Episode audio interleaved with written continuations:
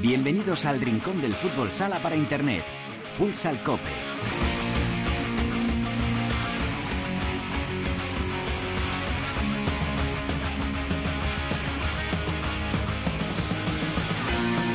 Hola, ¿qué tal? Bienvenidos a Futsal Cope, la casa del fútbol sala en cope.es. Alcanzamos el programa número 412, el cuarto capítulo de la decimotercera temporada, en este espacio reservado a todos los amantes de este deporte. Ya lo sabes, nuestro rinconcito exclusivo para hablar, sin mirar el reloj, de fútbol sala.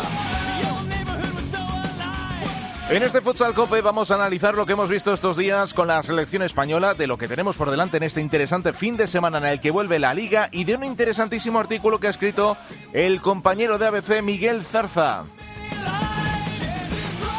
Precisamente con Miguel Zarza y con nuestro buen amigo Cancho han sido llamados a filas en nuestra tertulia para hablar un poquito de lo que más nos gusta de nuestro deporte. Nos toca hacer repaso de la Copa de Asia con Teresa Sendín y a ver si esta semana nos sale la comunicación con el seleccionador de Tailandia, César Núñez. Y también tenemos trabajando a la selección española femenina. Allí nos vamos a ir en unos instantes con Albada y con la internacional Silvia. Así que ya lo tenemos todo preparado para empezar con Natalia Escobar en el control del sonido. Esto es Futsal Cope.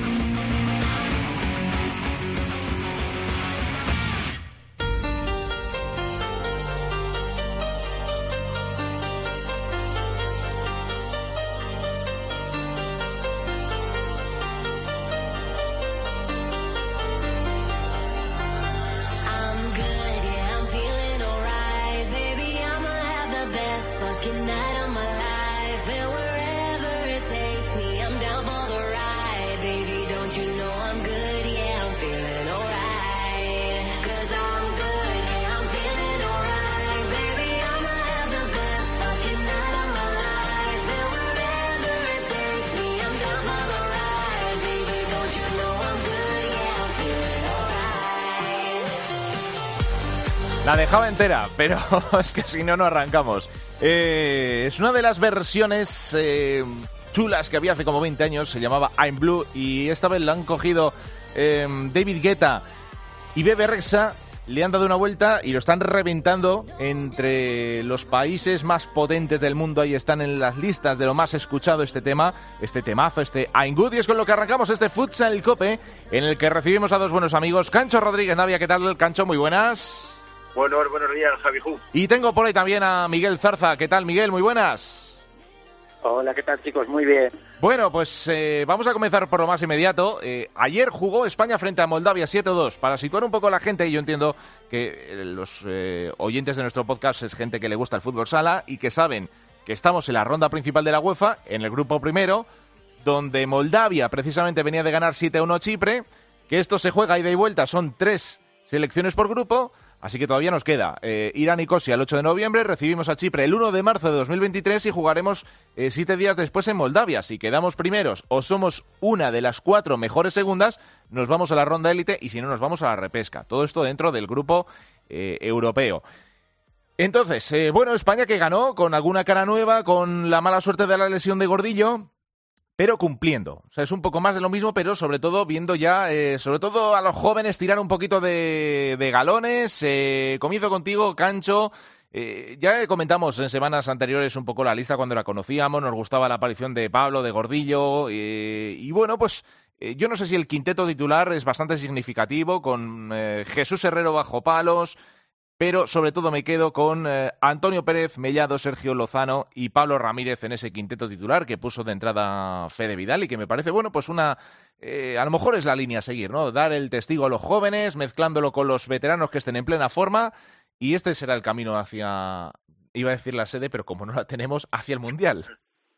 Efectivamente, ese es el camino, ¿no? Evidentemente no se puede tirar la, la, puerta y hacer una revolución aunque los resultados hayan sido malos y meter solo jóvenes porque los anteriores no valen, no, valen mucha gente, yo creo que gente como Lozano es el que el líder sobre el que debe estar encabezada la, la selección, ¿no? Pero este tipo de no te decir de partidos porque porque son relativamente cómodos, ¿no? Aunque tengas esa presión de no poder fallar, pero sí estos periodos entre mundiales son los que sirven para este tipo de pruebas, ¿no? Y efectivamente si la entrada de de Pablo y la mala suerte de Gordillo ¿no? Pero bueno, Gordillo se ha lesionado, pero volverá sí o sí a, a la selección del Toledano. Entonces yo creo que, que valen para eso, además de para clasificarse, que entiendo que nadie puede tener ninguna duda de que España se va a clasificar eh, con ese sistema que tú acabas de comentar, que te da incluso la opción de, de poder fallar pero lo importante es que la, selección vuelva a coger confianza, que los rivales vuelvan a pensar que enfrente está España y empezar ese camino con esa tranquilidad que te da, con esa renovación que han hecho a Fede Vidal de saber que los objetivos los tienes claro y tienes tiempo para trabajar. Mm, yo lo que pasa que la sensación que me da es que eh, por el camino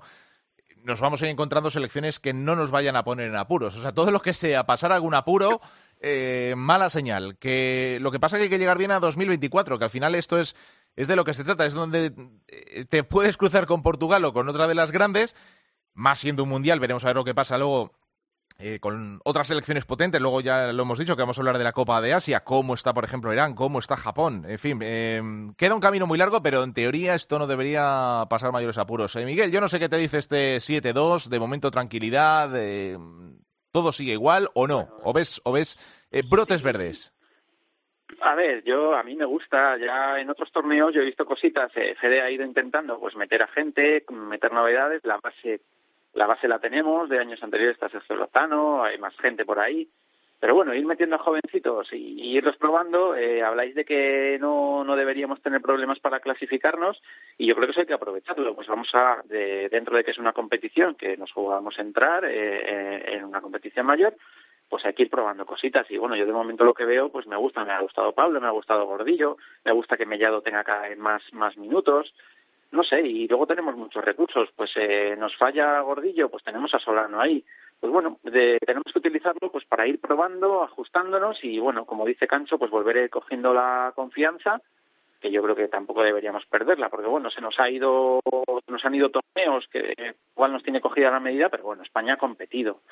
Eh, otra cosa es el juego, que a lo mejor no es tan bonito o espectacular como nos gustaría, pero España siempre compite. Entonces, bueno, pues hay que ir aprovechando, metiendo piezas, probando, y hay que aprovechar que tenemos dos años de margen.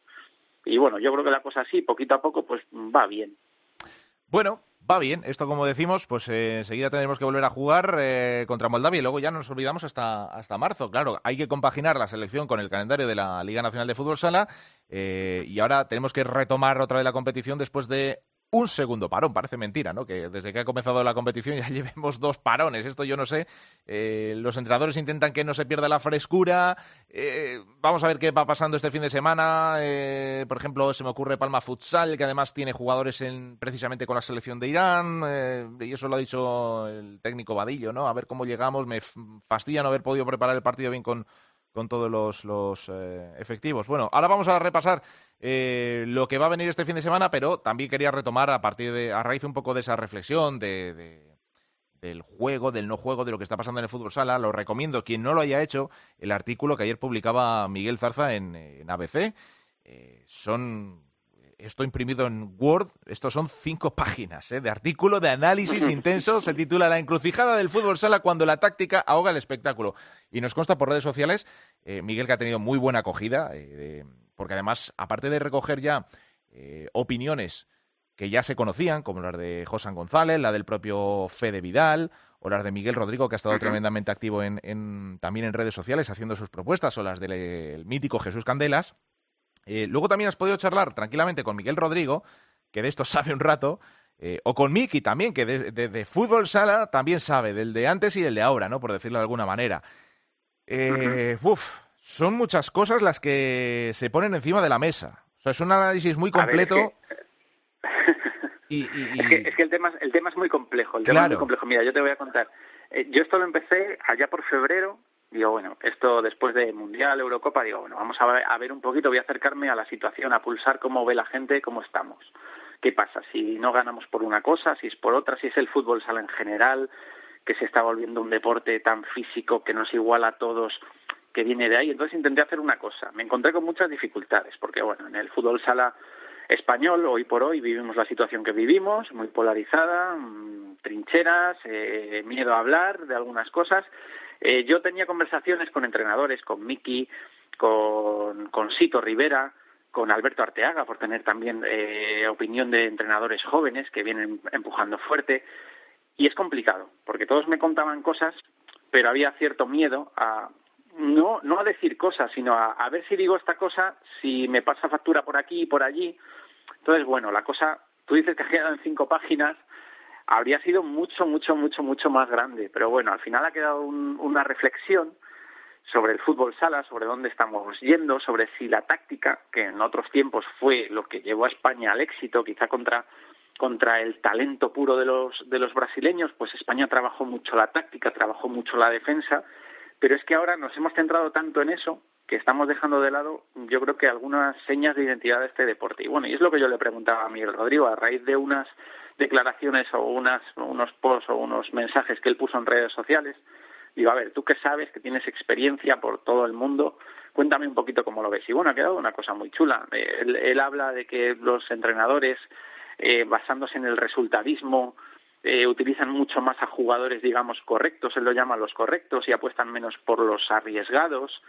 Y bueno, eh, eh, a ver, esto contrasta luego con que en la, en la Liga Española hemos vivido dos jornadas con resultados apasionantes, partidos que se han resuelto en el último momento, pero sí que es verdad que muchas veces vemos partidos de fútbol sala, incluso a nosotros que nos encanta y que nos apasiona, decimos, uff, vaya partido, qué rollo. Y entonces, bueno, pues quería un poco pulsar y yo creo que ha quedado una cosa bastante interesante. Mm, desde luego, lo que pasa que da la sensación, bueno, Cancho, esto lo hemos ido tocando eh, en diversos programas, con, contigo seguramente en muchos de ellos y con, y con otros especialistas, pero eh, después de leer eh, todas las opiniones, eso es lo que, lo que da la sensación de que cualquier cambio que se quiera hacer para intentar mejorar esto, no sé si tenemos la certeza o no de que vaya a funcionar. Porque yo, por ejemplo, en este caso, la referencia que hace Miguel en el artículo con las eh, sugerencias que hace, por ejemplo, un hombre como, como Miki, claro, habla de cosas muy concretas. Miguel Rodrigo lo mismo. O sea, si le leemos en redes sociales, tanto la, o en la entrevista que le ha hecho Miguel Cancho, da la sensación de que hay que ir, no te diría que regla a regla, pero siendo la regla una solo una de las aristas de todo lo que hay ahora mismo en torno al fútbol sala español que es el que está en crisis. Entonces yo no sé si es que es un problema demasiado grande como para querer meterle mano, o a lo mejor es que hay que ir tan al fondo que, que, esto hay que reinventarlo de nuevo. Yo sigo sin tener muy claro qué es lo que habría que hacer. O sí, o a lo mejor lo tenemos claro, pero es tan grande que, que, que va a llevar su tiempo. No lo sé, no sé, no sé. Tengo una sensación muy extraña al respecto, después de este análisis varias cosas. Efectivamente, eh, es, una, es muy grande, ¿no? El problema es grande, con lo cual la solución también tiene que ser grande. No vale con, con cambiar el saque de banda, ¿no? Para que esto eh, mejore. Primero quiero felicitar a Miguel porque el artículo es, es un artículo no solamente de opinión, sino de, de trabajo, ¿no? Y es importante. Aunque él, hay una cosa que dice que, que hay gente que tiene miedo a hablar. Estoy de acuerdo. Lo que pasa es que tienes que preguntar a la gente que no tiene miedo a hablar, que son, o somos, en este caso, los que no vivimos de esto y no vamos a vivir de, de esto. Con lo cual nuestro interés es puramente eh, eh, de amor a este deporte o de compromiso con este deporte, como es mi caso desde hace 43 años, ¿no? Entonces es verdad que uno de los problemas es eso, que la gente tiene miedo a hablar, tiene miedo a enfrentarse porque le pongan la cruz, porque no le vuelvan a llamar de una federación o porque no pueda entrenar o porque le hagan un boicot en las redes sociales. Entonces, todo eso ha generado, y eso lo hemos hablado mucho con Santi, contigo y con Gustavo, de, que, mucha gente se ha puesto de perfil, ¿no? De, esta guerra que la resuelvan ellos, no, no vale. Es decir, no vale que la, cuando a ti te invaden, cuando a ti te atacan o cuando a ti te roban, no vale, sino que se pongan de acuerdo ellos y, que lo solucionen. Yo estoy esperando a ver cómo queda luego el piso después del atraco, ¿no? Pero pero dicho eso, que es el punto de inicio, es verdad que el problema es mucho más global. ¿no? El problema es, es un problema de, de, autonomía o de independencia, ya no solamente de la Liga, porque si no parecería que el problema está aquí en España, sino un problema de independencia o de autonomía del deporte, que sea capaz de generar sus, propias, sus propias normas, sus propios estudios, sus propias competiciones, sus propios calendarios. Es decir, todo eso eh, ayudaría a mejorar. Eh, y ese paso, una vez que consigamos mejorar en, en, lo que es el producto, luego ya se puede entrar en el detalle, ¿no? Y el detalle es, bueno, hay unos que llevamos desde el 2005 peleando por el cambio de reglas, ¿no? Por, sobre todo porque hemos jugado con las otras reglas. Y vuelvo otra vez a incidir en lo que te comentaba antes. Es decir, me hace gracia cuando tú preguntas a chavales o a gente joven o a jugadores jóvenes que empiezan que cuál de las dos reglas les gusta más y dicen, no, la nueva que está, pero si no has conocido la otra, ni siquiera te has parado a estudiarla, ni siquiera has parado a, ver vídeos, ¿no? Es lo que tienes y, no, y el inmovilismo estoy a gusto y ese es el problema de este deporte, ¿no? Vemos el resto de deportes que han evolucionado, han cambiado las reglas, vemos el baloncesto que parecía que era el, en la NBA que era el modelo y ha cambiado también, es decir, que evoluciona. Nosotros no, nosotros involucionamos, es decir, volvemos a a una similitud al fútbol 5. El fútbol sala, no nos olvidemos que el fútbol sala nace en las federaciones internacionales y en las federaciones de fútbol como ensayo para normas para, para el fútbol, ¿no? Para probar cosas. Y hasta que se probó lo del saque de banda con el pie y ahí se ha quedado, ¿no? Porque ellos lo, intentaron probar para el fútbol 11, para meter más balones al área y para que fuera un juego más ofensivo. No les, no les funcionó el fútbol 11, pero se les olvidó de, de quitarlo de fútbol sala. Por eso digo que es, es extraordinario el artículo de Miguel, pero hay que profundizar y hay que mojarse. Y mojarse es pues salir a lo mejor a la calle, que salió hace 40 años allí en el Consejo Superior de Deporte que salimos a, a pedir una federación. Mm. Eh, se habla mucho de... Dale, Miguel. No, perdona, te iba, a decir, no, si es que este, eh, son tantas aristas y tantos flancos y tantas cosas. Eh, hablábamos de, de, reglas, hablábamos de independencia respecto a las federaciones de fútbol, porque por ejemplo Sito Rivera decía que él había participado en comités de expertos o, en reuniones y tal, pero que luego las federaciones esto lo paran. No pasa, por ejemplo, con, con el baloncesto. El baloncesto, de un año para otro, eh, ve cómo está el juego, ve cómo evoluciona y dice, oye, aquí tenemos que cambiar. Y al año siguiente lo cambian.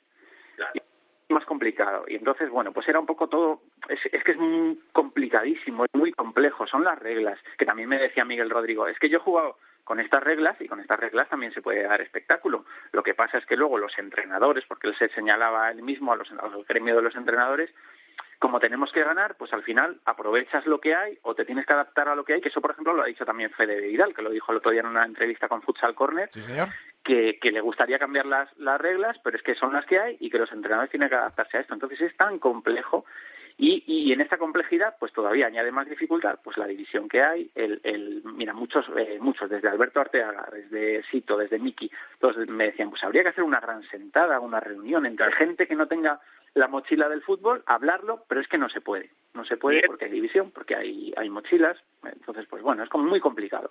Eh, hablar, hablar con ese miedo a hablar eh, me parece incompatible. si me dejas un segundo, y el es tú, Javi, porque es perfecto. Es decir, hablar con ese miedo a hablar. Es decir, eh, decía Miguel ahora, yo he entrevistado a Fede Vidal y dice que había que cambiar. Vale, eso es el discurso interno, pero cuando hay, hay, hay un representante y, era su jefe deportivo y, yo sabes que no me mojo eh, o que no me callo porque creo que es la única manera de avanzar, es decir, Venancio eh, López va a defender al comité de la, de la UEFA y de la FIFA el cambio de reglas y cuando se propone, que lo propone Quique Hernando, Quique eh, Bonet, el, cambio de reglas y lo, lo argumenta y tal, no votamos a favor. Es decir, una cosa es que digamos cara a la galería y cara al espectador y a las redes sociales, no, hay que cambiar, hay que mejorar, pero cuando hay que mojarse, cuando vas a esos comités y España con el peso que tiene el fútbol sala tiene que decir, oiga, se cambia la regla porque hay un estudio que hay más goles, hay más juegos ofensivos, hay más espectáculo, no, no, nos callamos, no vaya a ser que perdamos el chiringuito en la, en la, en la UEFA o en la mm.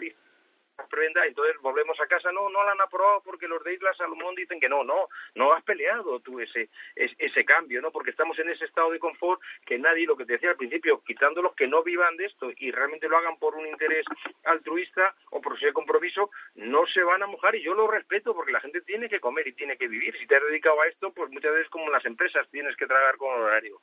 Eh, yo creo que fue en el anterior europeo, eh, hace unos meses hablaba, hablábamos, en este caso, en tiempo de juego con Carlos Ortiz, eh, y, tendemos ahora, lógicamente, tendemos a mirar a Portugal, ¿no? que es un poco la que, nos ha, la que se ha puesto en el lugar que a todos nos gustaría.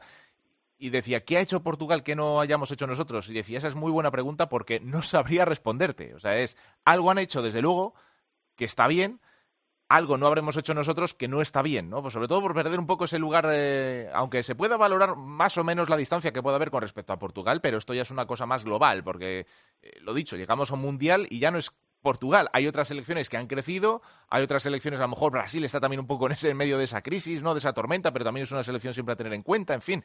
No sé, es un...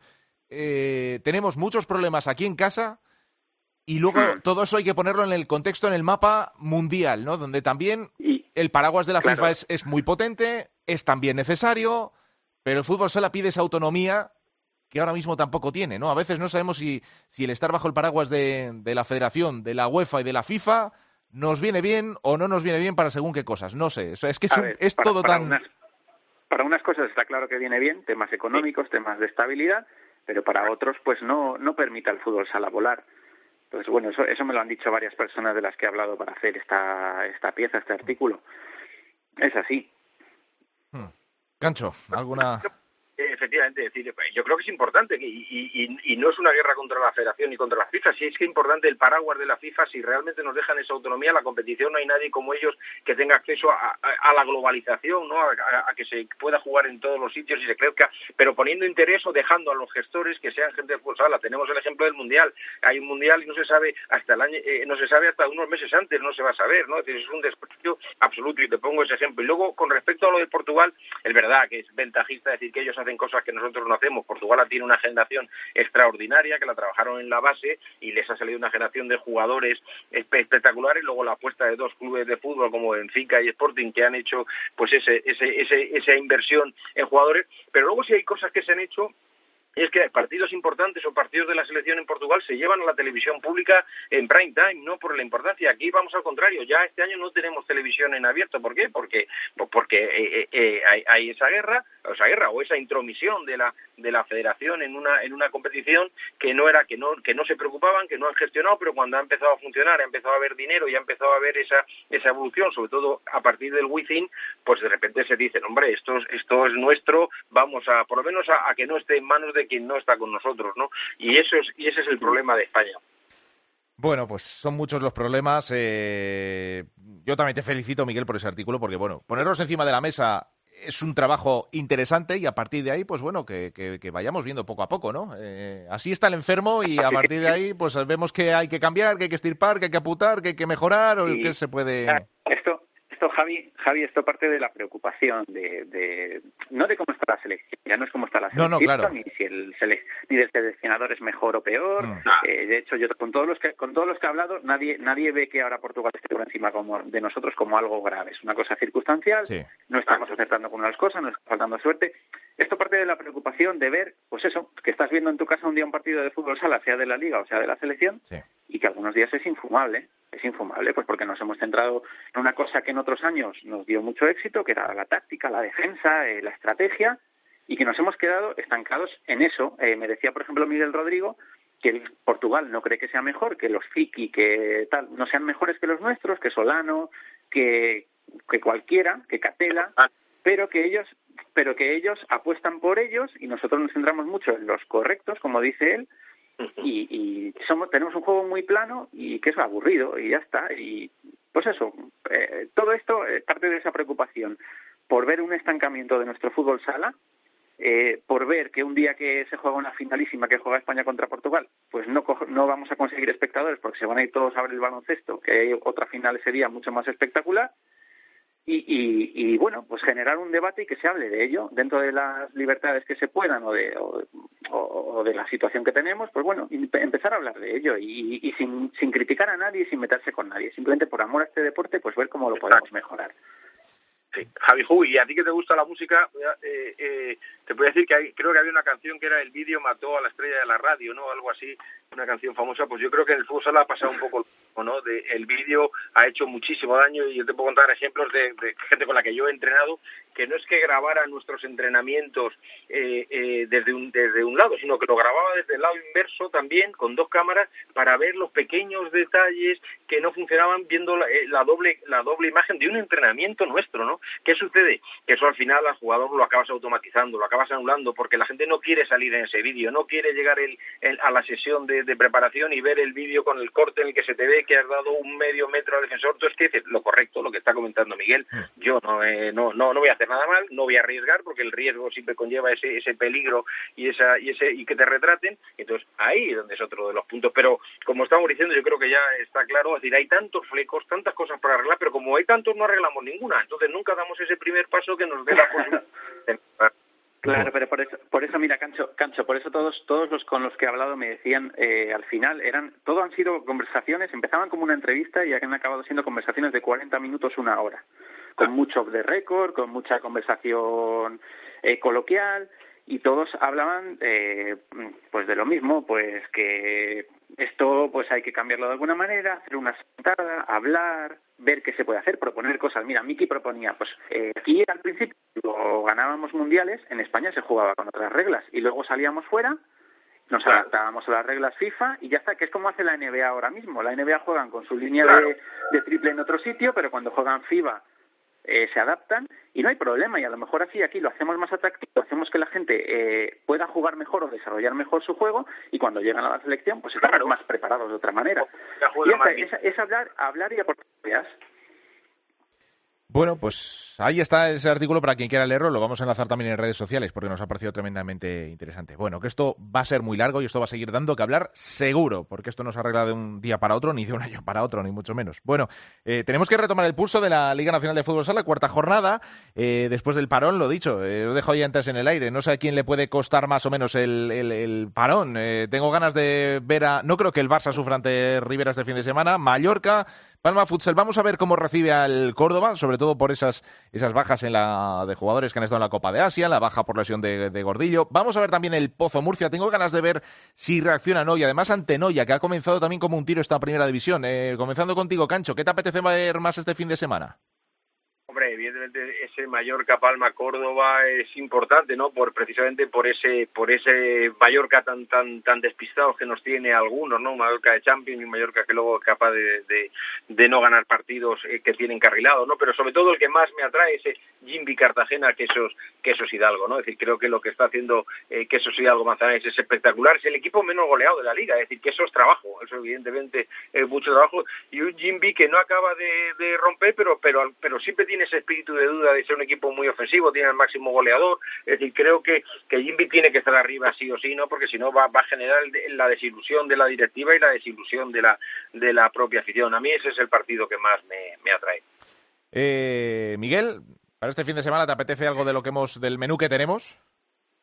Yo este inicio de temporada estoy siguiendo con mucha atención a los equipos, a dos históricos, al Pozo y a Movistar Inter. Eh, los dos por proyecto nuevo, de momento, bueno, están las cosas yendo poco a poco, pero bueno, mm, yo creo que los dos, si van profundizando en lo que quieren, eh, pueden ser proyectos muy atractivos. Entonces, bueno, el juego de Pato con Inter y, bueno, Javier Rodríguez ahí liderando el pozo. Entonces, yo estoy muy pendiente este, este inicio de temporada de los, de los dos equipos, sobre todo. Desde luego que ya una cuarta jornada te da lugar un poquito a empezar a hablar de esas tendencias de las que tanto se hablan y efectivamente yo creo que también eh, una nueva derrota en el caso de Movistar Inter o del Pozo Murcia eh, pueden empezar ya a hacer un poquito de daño en este arranque. Pero bueno, como tenemos ese precedente cercano del Barça, aquella temporada tan desastrosa que comenzó mal y acabó ganando la liga, pues todo es el mejor precedente para que las malas rachas puedan pasar un poquito desapercibidas. Así que nada, bueno, esto lo veremos y lo... Y lo comentaremos la semana que viene. Chicos, que un placer como siempre. Eh, Miguel, lo dicho, eh, enhorabuena y bueno, pues eh, adelante a seguir, a seguir por esa buena línea. Es un muy buen artículo. Te leemos a menudo con esos artículos de fútbol sala, interesantísimos todos, por supuesto. Y como siempre es un placer contar contigo de vez en cuando por aquí en Futsal Cope. Un abrazo, Miguel. Nada, un placer enorme. Gracias por, por la copia del, del, artículo, que bueno, eh, pretendía ser una cosa muy, muy amplia, ha quedado una cosa un poco más pequeña, pero bueno, creo que es un buen punto de partida para reflexionar y bueno, me alegro que lo hayáis disfrutado. Sí, señor. Cancho, te escuchamos por aquí si todo va bien y te apetece la semana que viene. Cuando queráis, Miguel, cuando quieras que alguien se moje, me puede llamar sin ningún problema. Hombre. Gracias, compañeros. Un abrazo. Nos vamos con Teresa por el mundo.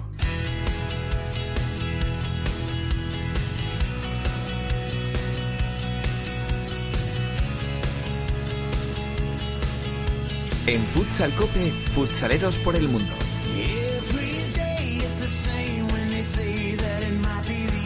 Bueno, caray, cómo va cogiendo peso la, Copa de Asia, eh, sobre todo por los equipos que tenemos. Eh, nada que nos sorprenda de lo que vimos en el último Mundial y al final una final yo creo que relativamente esperada, a pesar de que, bueno, pues eh, uno de los seleccionadores españoles que hemos tenido por allí no ha podido hacer más, lo cual lo quita para que sigan dejando su impronta de su buen trabajo y hoy estamos con uno de ellos. Teresa Sendín, ¿qué tal? Muy buenas. Muy buenas, ¿qué tal? Pues sí, eh, se nos quedó un poco en stand-by esa, esa llamada a uno de nuestros protagonistas eh, hace unas semanas para hablar de todo lo que pasaba en esta Copa de Asia. Y creo que ya tenemos al otro lado del teléfono al español que ha llegado más lejos en esa en esa competición, en esa Copa de Asia, que ha sido con su selección con Tailandia y nosotros que César Núñez, su seleccionador. César, ¿qué tal? Hola, muy buenas.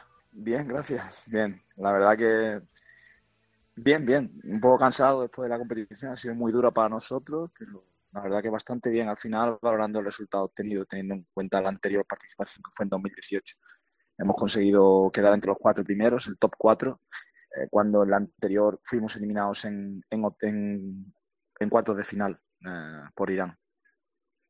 ¿Cómo, después de esa finalización y como dices, con ese cuarto puesto eh, conseguido, qué sensaciones os ha dejado la, la competición y qué, qué, os habéis llevado de, de esa Copa de Asia? Mm, a ver, el mundo del fútbol sala muy resultadista. La verdad que tenemos un poco de sabor agridulce, pero es porque realmente hemos despertado la ambición en los jugadores y un poco la sociedad tailandesa. Eh, estamos creyendo que se puede hacer más de lo que se ha hecho históricamente con la selección, que, no se ha hecho prácticamente nada. Se ha llegado a una final durante 15 eh, o 17 ediciones y parece ser que ahora pues todo el mundo cree un poco más. El objetivo era quedar en el top 4, por supuesto, teniendo en cuenta las bajas que teníamos, que no hemos sido con los jugadores más importantes, teniendo en cuenta que hemos sido con un equipo muy joven con jugadores en adaptación y lo igualada que está la competición este año, eh, para nosotros ha sido cumplir el objetivo, aunque era un objetivo muy alto, creo yo, para un primer año, pero bueno, finalmente se consiguió, fuimos ambiciosos. La pena ese partido contra, contra Uzbekistán, que fue muy dolorosa derrota, yo creo que fue un accidente, el equipo, el equipo llegó muy cansado, tuvimos una primera fase muy dura, muy dura, con, con bajas también en el equipo, eh, pero físicamente es cierto que tenemos que dar un salto de calidad en nuestro equipo. No estamos todavía, en Tailandia no estamos a nivel para competir con selecciones que han progresado mucho en los últimos cuatro años, pues como por ejemplo Uzbekistán, que nos hizo un marcador bastante doloroso. Eh, como consecuencia, yo creo que, de la fatiga física y, quizá un poco del conformismo debido a eso también. Ya pasamos a semifinales y ya sabemos que el top 4 era como un objetivo más que bueno. ¿Cómo habéis visto a esas grandes potencias asiáticas? ¿Cómo respira ese fútbol sala en, Asia después de todo lo que habéis visto en esta competición? Pues mira, yo voy a ser muy sincero contigo. Eh, como soy, intento serlo con todo el mundo. Eh, para mí el fútbol sala no está progresando, especialmente en Asia. Eh, yo ya me quejé hace mucho tiempo de la permisividad arbitral para todos los, equipos, para con todos los equipos, no, no solamente con Tailandia. Esto no es una no es una queja solamente para nosotros no se puede jugar, no dejan jugar. Hay una cantidad de faltas, no hay menos de 30 40 faltas por periodo, con eso te lo digo todo y te lo podría demostrar. Con lo cual el nivel de fútbol sala es penoso, no se ve juego, no se ven eh, posesiones largas, no se ven finalizaciones.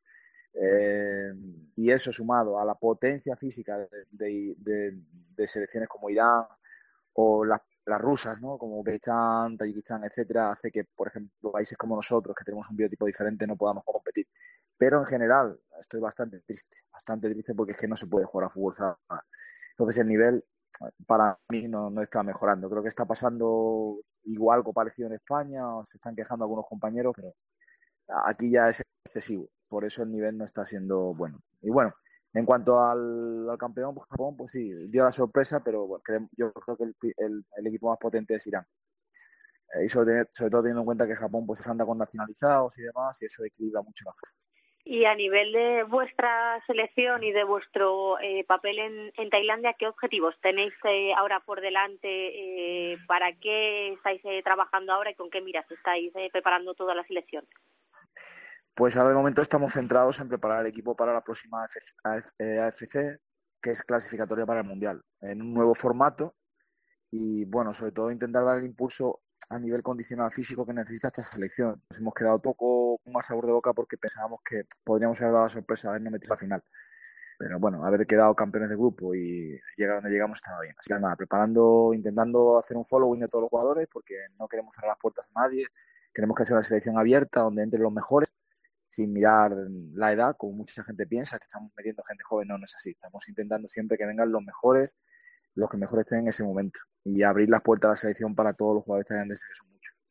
¿Por dónde crees que tiene que pasar eh, una posible remodelación o un posible cambio o algo que ayude a que el fútbol sala siga creciendo y que llame más la atención y que se vuelva ese fútbol sala espectáculo? Bien, a ver, para mí, como ya dije en mi página hace un tiempo, para mí hay una cierta contradicción. O sea, por ejemplo, los entrenadores obviamente queremos mm, competir tácticamente porque al final nos pagan para ganar y eso significa no perder. Eh, y eso, eso implica, pues, a veces destruir el espectáculo. Eso por un lado. El que pone dinero no quiere perder y le da igual. Y luego, por otro lado, yo creo que había que hacer una profunda reflexión, pero no a nivel de entrenador, a nivel de jugadores. Yo, por ejemplo, el tema arbitral lo considero muy importante. Eh, en España no tanto, en Asia mucho más, pero bueno, también podríamos considerar que en España igual se permite mucho, demasiado contacto. Si miras el baloncesto, es un deporte muy parecido y se pita cualquier contacto. Yo creo que tendríamos que ir por eso de roteros. Luego, algo que yo llevo mucho tiempo diciendo y que me dicen que es muy caro, yo creo que no es tan caro, que favorecería mucho, que es ampliar el tamaño de las porterías. Eh, nuestro deporte es un deporte antinatural. Estamos jugando con la logística del balonmano. Esas porterías no son buenas para nosotros. Los porteros ya cada vez son más grandes, es muy difícil hacer un gol, con lo cual el número de goles baja en cada partido. Y, así podríamos seguir analizando alguna regla más, pero no creo que haya que cambiar mucho más. Simplemente eso, el tema de la permisividad arbitral y sobre todo el tema del tamaño de las porterías. Para mí sería fundamental hacerlo. ¿Y tu experiencia en, en Tailandia con, la selección, además eh, de la mano con, con Eloy Alonso dentro de tu cuerpo técnico, cómo estás eh, eh viviendo esa experiencia a nivel eh, profesional?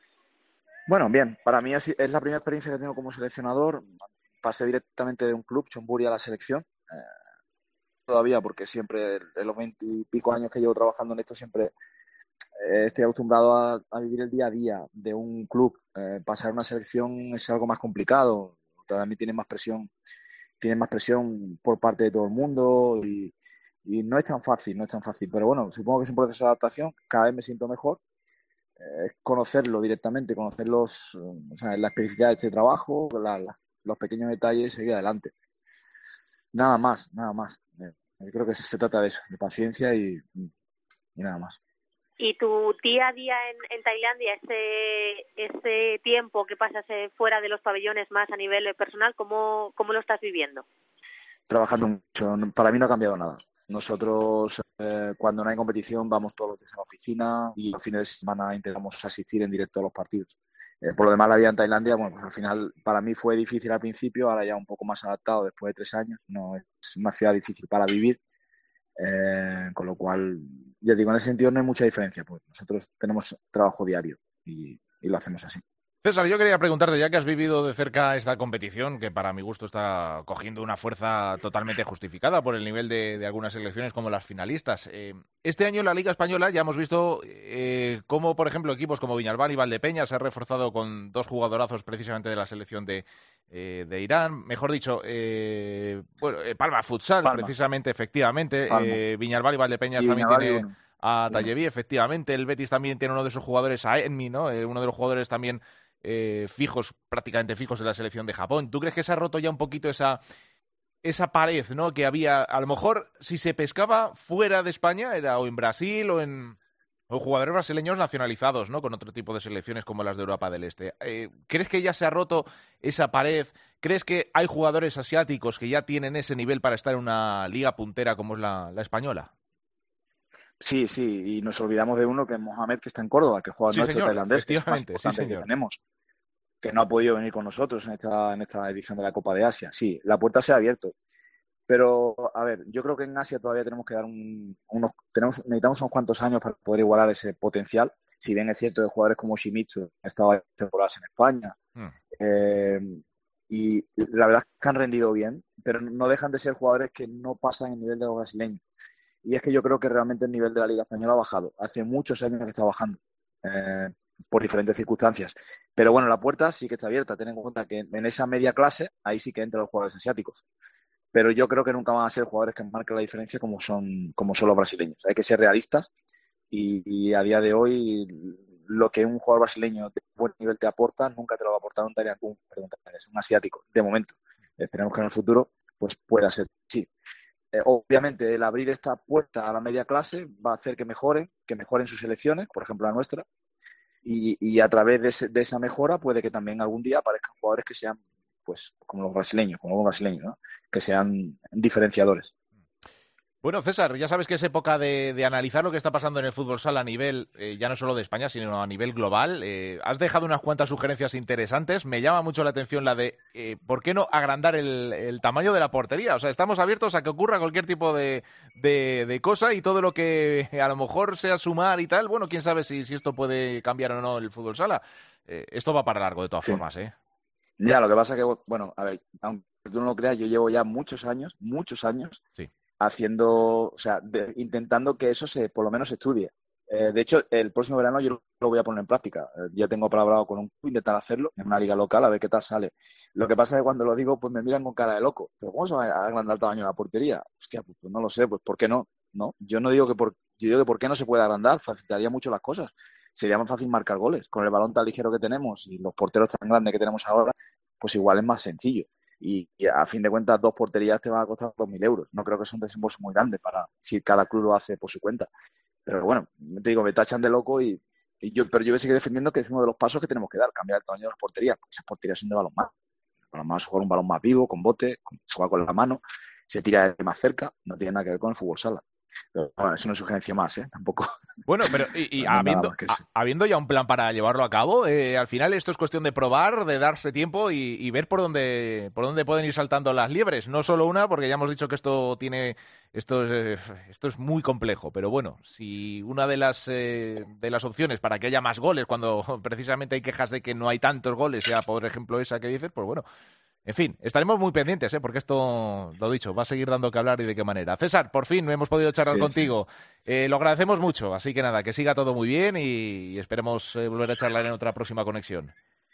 Muchas gracias, un saludo a vosotros. Muchas gracias por haber hablado de mí. Un saludo. Ahí está, César Núñez. El agradecimiento sobre todo también a Teresa Sendín, que sigue teniendo otro año más también cuidados a nuestros españoles lejos de nuestras fronteras, donde sigue habiendo también noticias eh, importantes, eh, como por ejemplo en esa final, esa victoria de Japón por dos goles a tres ante Irán. Exacto, ya se ha puesto el, telón final a esa Copa de Asia.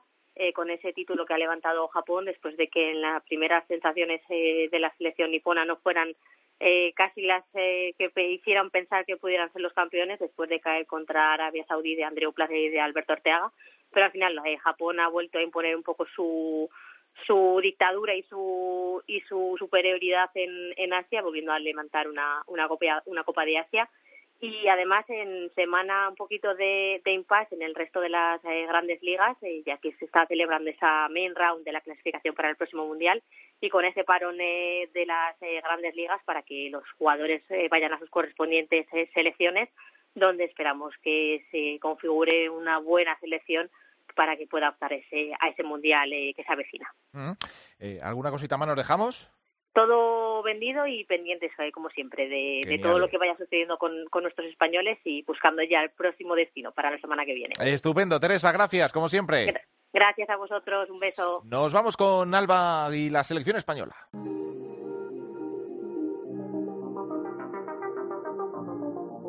En Futsal Cope, Fútbol Sala Femenino. Rápido llegas y rápido te vas. Entras por adelante, pero sales por atrás. Y mami, no quiero que quede nunca así. Yeah. Contigo siempre quise más. En la cama me da guerra y cuando terminamos paz. Pero tú siempre pendiente a ver qué opinan los demás. No hay nadie que me lo haga así. Y aunque lo hubiera, no quisiera que fuera nadie más. Parece que olvidaste lo rico que se siente. Pues poquito más que decir de, de este temazo de Quevedo, su segundo segundo temazo, se llama Vista al Mar. Así que este yo no sé. Eh, Albada, muy buenas. Hola, buenas, Javi Jurado. ¿Lo tienes ya en favoritos de Spotify o no? Bueno, la del Quédate la he cantado este verano 200 millones de veces. Esta todavía no la controlo mucho, pero bueno, tiempo al tiempo. ¿Pero la tienes marcada o no la tienes marcada? La tengo marcada. Vale, vale. Por supuesto, lo que tú me pones lo marco siempre. Ah, sí, oh, bueno, yo estoy. Yo, sé que. Yo sé. Yo me fío mucho más de tu criterio que del mío. O sea que yo no sé. y esto yo creo que lo va a petar un poco en, todos los vestuarios, ya sabes, el, la música que se pone y tal. Y yo creo que en el de la selección española, no sé si en el de las Rozas o en el viaje a Helsinki eh, va a sonar. Tenemos ahora mismo, vamos a ir al vestuario de la selección española, porque están trabajando de momento, como decimos, en las Rozas. Hay dos amistosos frente a Portugal, 14 y 15 de octubre, y luego pues viaja a Finlandia, porque tenemos eh, preeuropeo, donde hay que estar sí o sí, Alba. Sí, la verdad es que viene un par de semanas muy moviditas para el fútbol sala femenino en cuanto a la selección se refiere.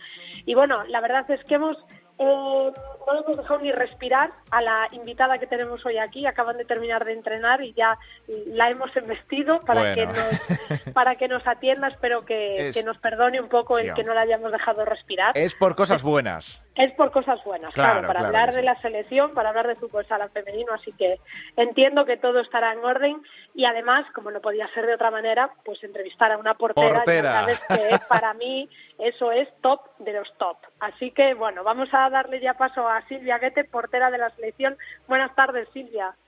Hola, buenas tardes. Bueno, perdona que no te hemos dejado ya casi ni, ni coger aire, ¿no? Has llegado al vestuario y ya estábamos llamándote.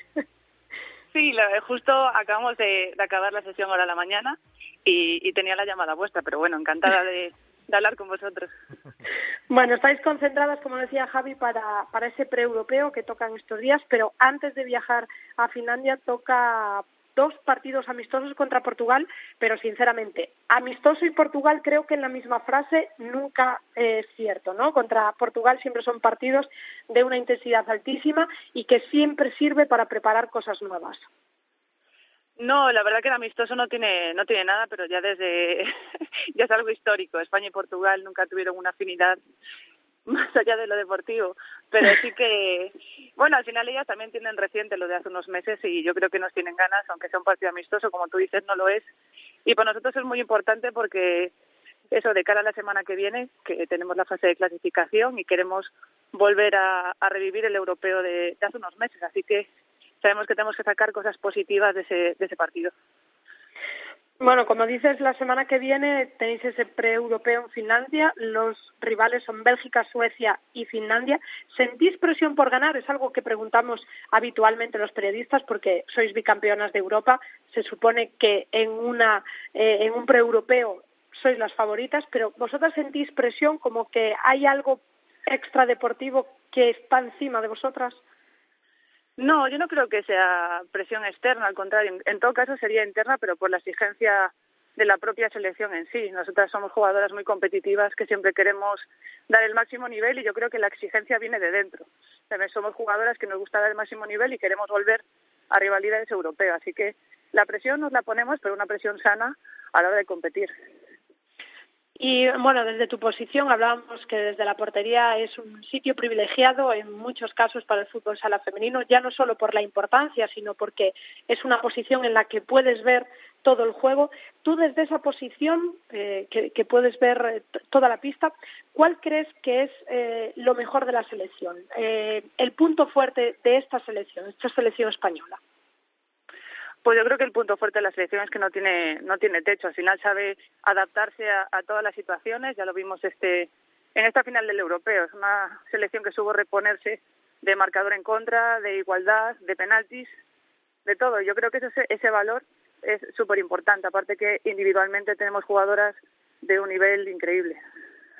Sí, bueno, al final es un bloque compacto, ¿no? Sois casi las mismas jugadoras que, que participáis en las diferentes convocatorias de la selección y es muy importante, ¿no? Que entre las jugadoras se conozcan, estén habituadas a jugar juntas, algo que por desgracia en la selección no siempre es eh, muy común porque no suele haber muchas convocatorias. Es cierto que esto eh, ha ido cambiando en los últimos años, pero es muy importante que entre ellas, que entre vosotras, vamos, haya sintonía porque ya os conocéis, porque es habitual que os encontréis en, en las concentraciones.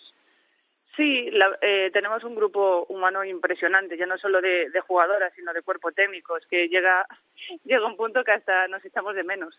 La verdad que la verdad que súper bien. El grupo es impresionante. Yo creo que eso también facilita que las cosas al final salgan como están saliendo, que, que España, aparte del nivel deportivo que tiene, que individualmente y a nivel de, de personas, eh, jova, es un grupo impresionante. Sí, bueno, a nivel un poco más personal, esta es una pregunta que siempre he querido hacerte, porque he leído en varias ocasiones que has dicho que tú eres portera por casualidad. Y yo quiero decirte que bendita casualidad el momento en el que decidiste elegir la portería, porque, eh, bueno, para mí, para mucha gente eres de las mejores porteras del mundo, pero eh, ¿cómo llega por casualidad el decir voy a ser portera de fútbol sala? Pues sí, casualidad total, además, porque yo empecé como jugadora en el fútbol sala, pero en, en actividad extraescolar, o sea, estaba probando. Y de hecho me llamó la atención la portería porque el específico me parecía mucho más divertido que lo que hacíamos de, de jugadoras. Por eso di el paso de probar, porque me pareció mucho más entretenido. Pero no porque, porque claro, siempre dicen que las porteras como que tenemos un punto así un poco extraño por el hecho de llevar balonazos y golpes así muy pero ya te digo que fue porque me pareció mucho más divertido. La verdad, me lo sigue pareciendo hoy en día. Bueno, sí es habitual que digan eso, pero bueno, eh, la gente que no sabe, ya sabes que no, dice no, entiende, muchas cosas, pero nada, entre nosotros nos entendemos, no pasa nada. bueno, para terminar, para ya dejarte ir a descansar, eh, eh, bueno, ahora mismo portera de Marín, ha habido muchos cambios en tu equipo este verano, muchos fichajes, muchos refuerzos. Sí. Eh, ¿El objetivo del equipo es estar en playoff o no tenéis un objetivo marcado a pesar de los refuerzos que han llegado? No, yo creo que el objetivo, en principio, es que claro, la, la temporada pasada nos salió todo eh, demasiado redondo y este año sí que la mitad de la plantilla es nueva, el entrenador es nuevo, entonces plantarse un objetivo a largo plazo es, es no sé, me parece complicado. Me parece que es importante ir pasito a pasito, como hicimos el año pasado, y al final nos salió una campaña muy buena. Y yo creo que ese es el objetivo principal, salvarnos y a partir de ahí todo lo que venga, pues será bienvenido. Silvia, yo quería preguntarte, ahora mismo estáis trabajando 16 jugadoras y a Helsinki solo podéis ir 14. ¿Más o menos se puede intuir quiénes son los descartes o esto es como gran hermano, se va a sentar la seleccionadora y va a hacer como Mercedes Milá diciendo las expulsadas son y se quedan dos en tierra? Pues va a ser una situación un poco un poco así. La verdad que cuando llegue el día de viajar a Helsinki, pues sí que se genera la inquietud de, de saber quién se queda fuera. Y al final, por lo que dijo Alba, como tenemos un grupo tan bueno de jugadoras, siempre te da pena que cualquiera de ellas se quede fuera. Porque al final la experiencia del pre-europeo es, es muy bonita y Mm. del europeo por muchísimo más. Entonces, No, pues bueno. Y que, y que vaya 16, A la porque ahora mismo yo creo que Claudia es la que mejor os conoce, pero, pero a ver quién es el que pone las cruces, ¿eh? Ojo. Ojo, complicado. Es una decisión Sí, sí, difícil. sí. No me gustaría tomarla. ¿no? Tal cual.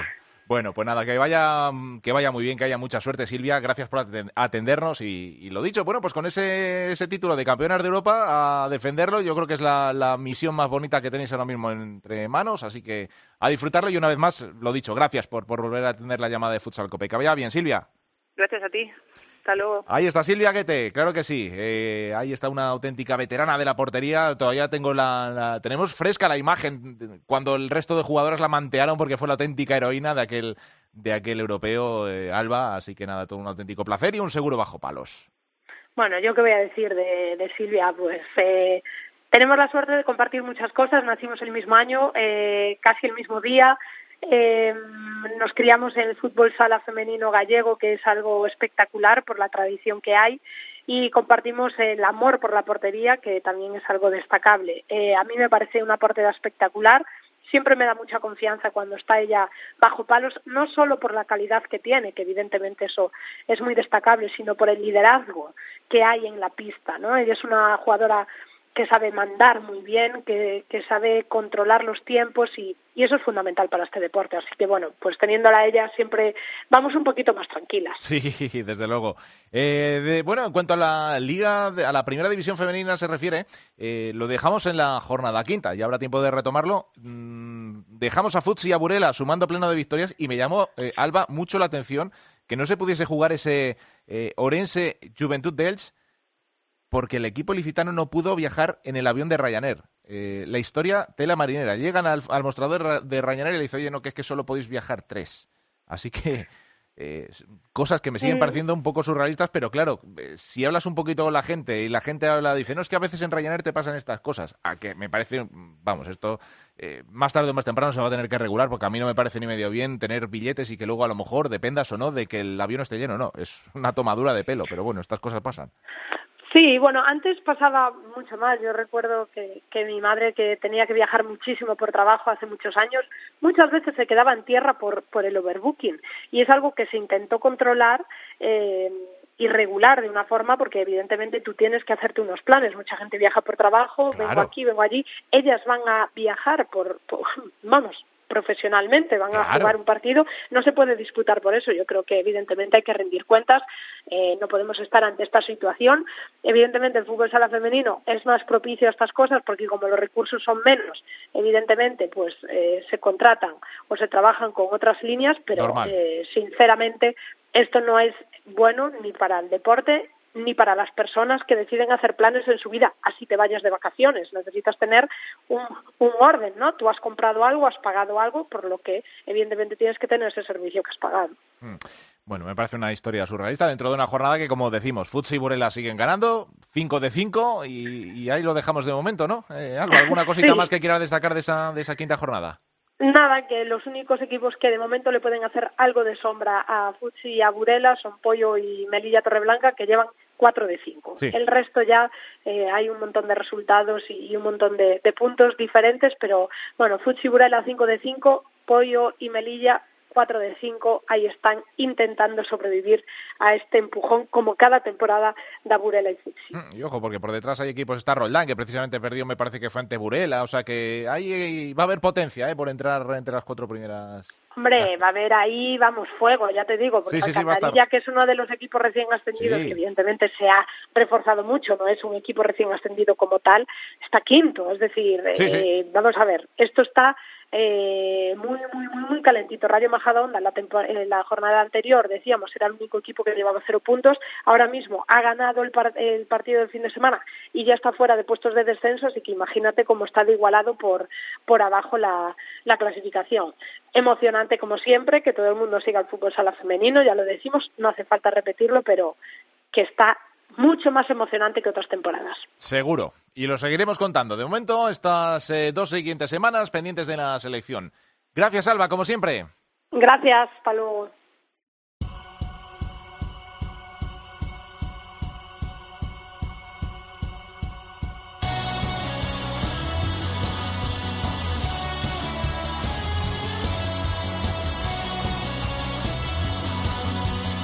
La segunda división en Futsal Cope.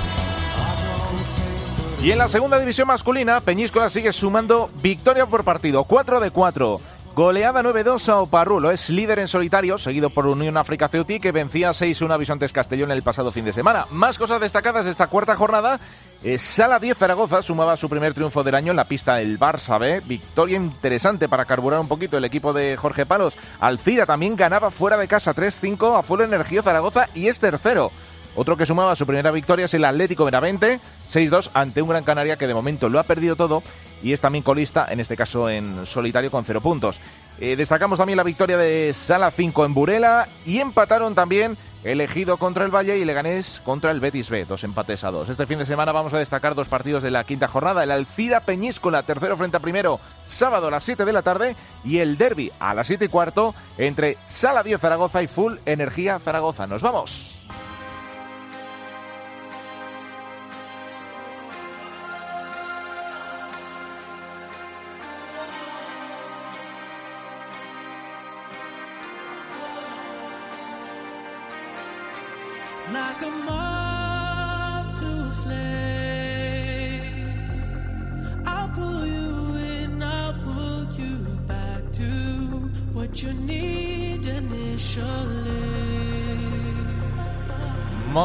Flame, así se titula este temazo con el que cerramos eh, una de las eh, canciones que va a ser top a nivel mundial en este 2022. Basta decir que eh, Swedish House Mafia se viene a Madrid en un show único que van a dar en España, va a ser en IFEMA este sábado 14 de octubre. Y lo dicho, es con el que cerramos este capítulo 412. Más fútbol sala del bueno el próximo miércoles, aquí en este podcast que hacemos con tanto cariño. Gracias por escucharnos, feliz semana, hasta la próxima. does he know you?